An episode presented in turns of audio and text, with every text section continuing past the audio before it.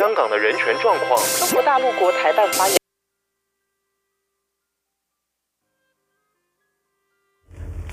这里是中央广播电台台湾之音，欢迎继续收听新闻。首先为您报道，黑鹰直升机在二号失事酿成严重的死伤。军方三号寻获飞行资料记录器黑盒子，送往国家运输安全调查委员会厘清噪音。运安会今天下午也正式的将相关资料移交给国防部。运安会官员今天透露，机械因素百分之八十可以排除，天气部分从黑盒子的内容来看，百分之八十到百分之九十排除下沉气流的几率。而人为因素的部分还需要进一步的分析。另外，运安会的官员今天也表示，国防部也希望请运安会利用三 D 动画的方式来还原现况。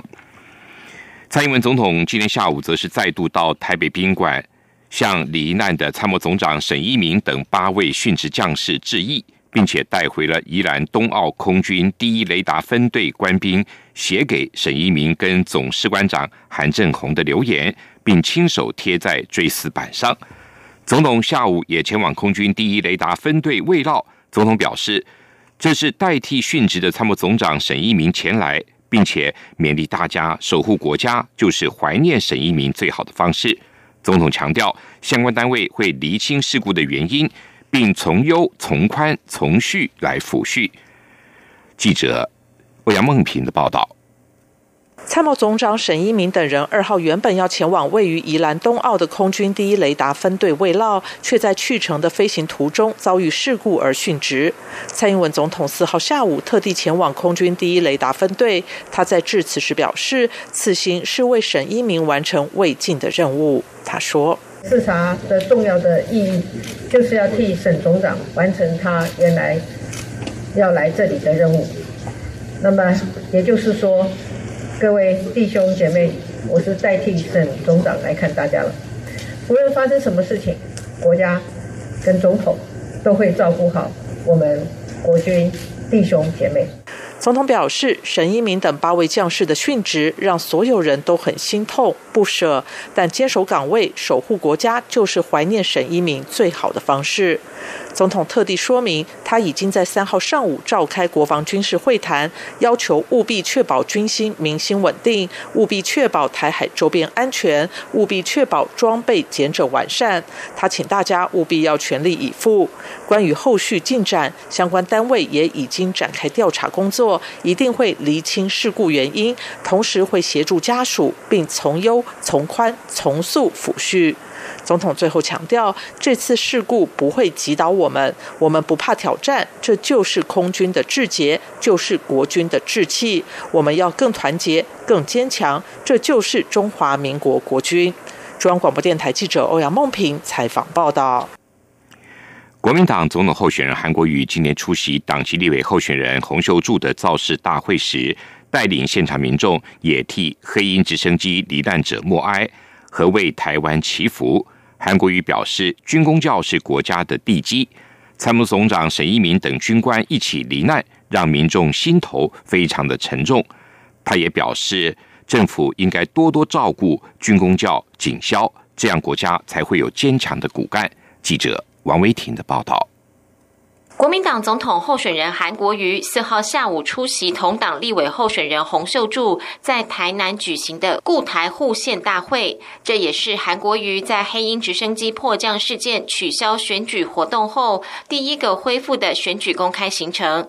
活动一开始，现场民众先唱国歌，为黑鹰罹难者默哀。韩国瑜致辞前也双手合十，带领民众为台湾祈福。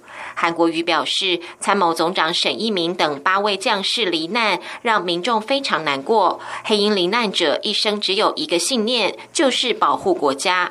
他表示，国家就像一栋高楼大厦，而军工教如同大楼地基。如果军工教对国家的信念动摇，国家这栋大楼也不会稳固。韩国瑜批评民进党政府推动年改，认为退休军工教没有利用价值，以米虫党国余孽形容他们。现役的军工教难道不害怕吗？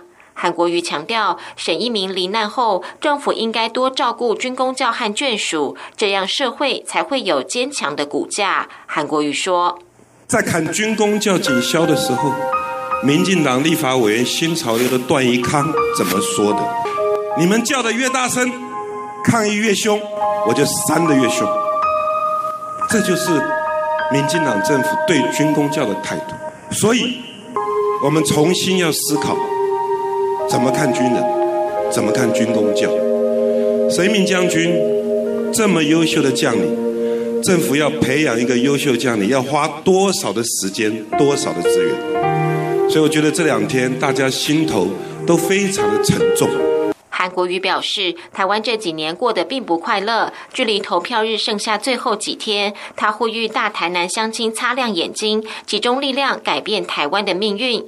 同样出席造势大会的韩国瑜竞选总部主委朱立伦表示，民众曾经给民进党机会，国会也让民进党过半，但是四年来对台湾做了什么？他呼吁，为了中华民国，为了台湾，这时候一定要放下自我。一月十一号，用心中的一把尺，用人民的力量决定未来。支持韩国瑜，让国民党在立法院过半。中央广播电台记者王威婷采访报道。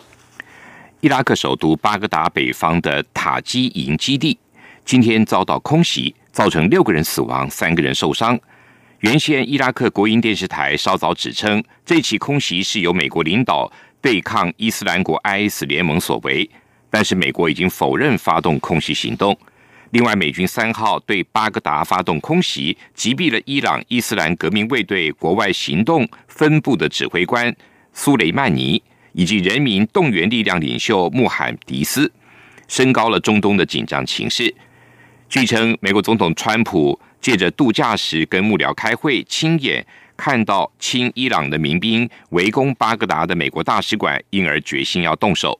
六十二岁的苏雷曼尼是伊朗伊斯兰革命卫队国外行动分部的指挥官，被视为仅次于最高领袖哈米尼的伊朗第二把交椅。对此，伊朗驻联合国大使三号表示，美国此举是战争行为，回应军事行动的方式就是采取军事行动。华盛顿邮报也报道，分析家跟美国官员都警告，伊朗可能采取各种可能的网攻，搭配传统形式的致命攻击。针对伊朗扬言报复美国的斩首攻击，纽约市长白思豪则表示，他的城市全面戒备，以防范前所未见的攻击。澳洲消防人员今天面临危险的一天，西南威尔斯省跟维多利亚省的气温预计飙破摄氏四十度。加上强风风向改变，将助长跟扩散火焰，让野火失去控制。路透社报道，有关当局表示，情况可能比跨年夜还要糟糕。当时火焰焚毁了大批灌木丛地带，失去控制的火势迫使数以千计的居民跟度假人士往海边避难。西南威尔斯省乡村消防局局长费兹西蒙斯表示，整天的风向不断的变化下，火势将会蔓延。以上新闻由李自力编辑播报，谢谢收听。这里是中央广播电台台湾之音。二零二零年一月十一号，台湾将举行第十五任总统、副总统暨第十届立法委员选举。这场选举的结果会如何改变台湾与影响东亚周边情势，各界都在关注。一月十一号星期六晚间十七点到二十一点，央广新闻部将播出开票影音特别节目，为您及时掌握选举情况，连线在各个阵营采访的记者，并且邀请学者专家现场分析开票进程与结果。届时欢迎您上央广网站 triple w 点 r t i 点 o r g 点 t w 收看影音直播。央广也将使用六个中短波频率同步播出。